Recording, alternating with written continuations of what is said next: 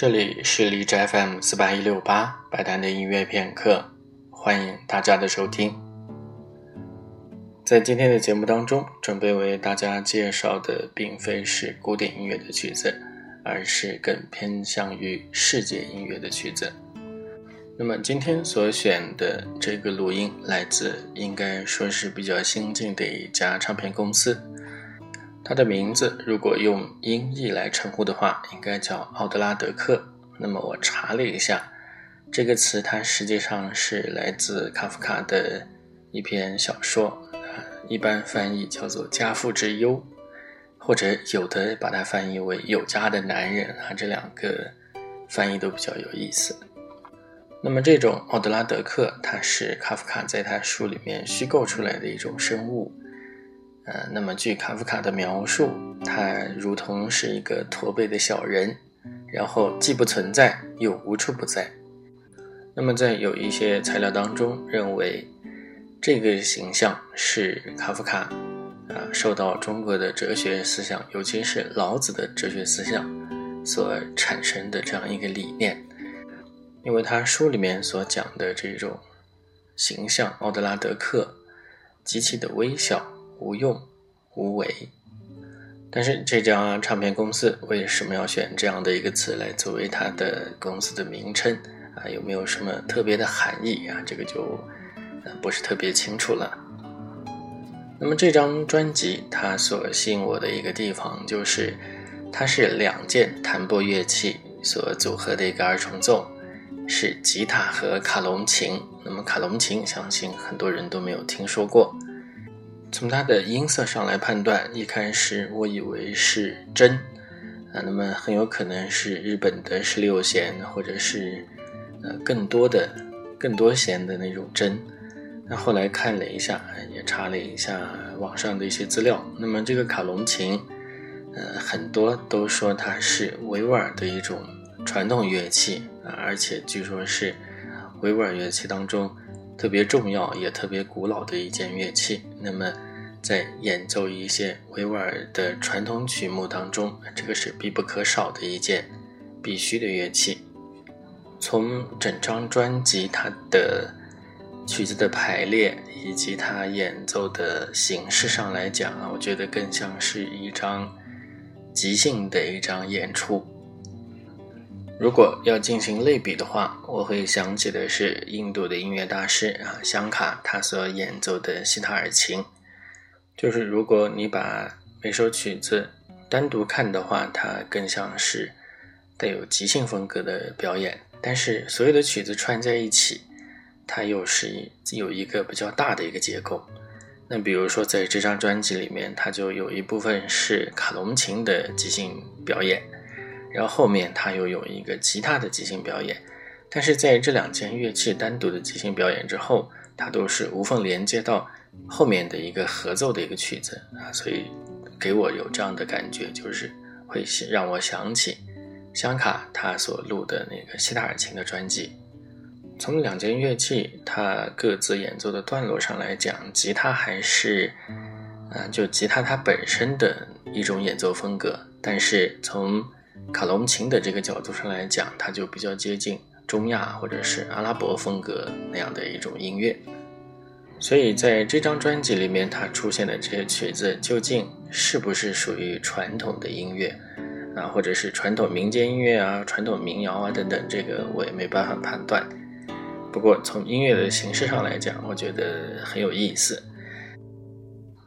那么这里选了两首曲子。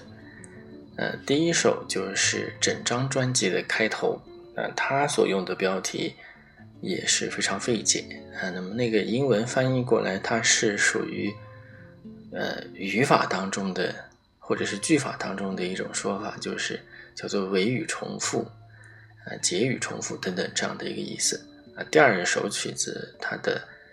标题就很好理解。呃，翻译过来就是布莱罗舞曲。那么以前我们的节目当中曾经放过拉威尔写的，可能是最著名的布莱罗舞曲。那么这个组合它所属的唱片公司啊，也就是这个奥德拉德克这家公司，我看了一下，呃，他目前推出的一些唱片，他的这个选题，我觉得都是比较冷门的。比如说，他世界音乐这一块就是有这张卡隆琴的啊，还有像皮亚佐拉的啊，但是改编成了好像是木管的啊，木管乐器演奏的一个版本。然后其他的还有一些阿拉伯音乐的，但是是属于。比较新的融合的跨界的那种阿拉伯音乐，那么其他的还有一些像莫扎特的改编曲，用钢琴和曼陀林演奏的版本。其他如果是古典音乐的标准曲目的话，现在推出的是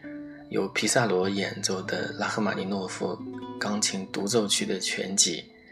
其他的一些则是我看了一下，是德国的。艺术歌曲，比如说像理查施特劳斯啊等等啊，他们这些，所以我觉得他这家唱片公司选题的这种眼光，真的可以说是非常独特的。好，下面我们就一起来听由吉他和卡隆琴所演奏的这张二重奏。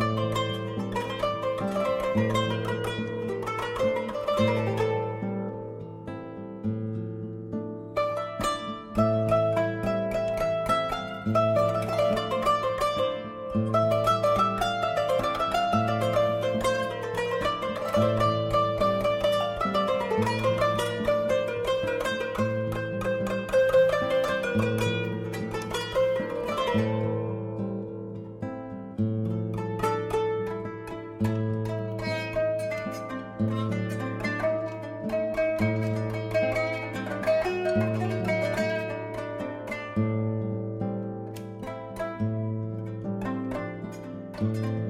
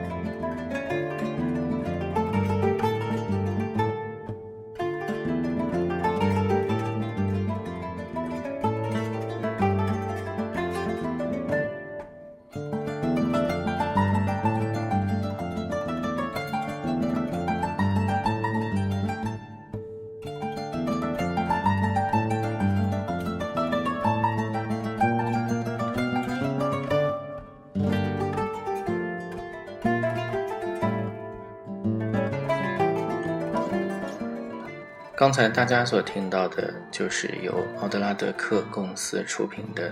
吉他与卡隆琴二重奏所演奏的一张专辑，叫做《蝴蝶》（Butterfly）。如果喜欢这种风格的融合音乐，对它感兴趣的话，可以通过索尼精选 HiRes 音乐来进行试听以及下载。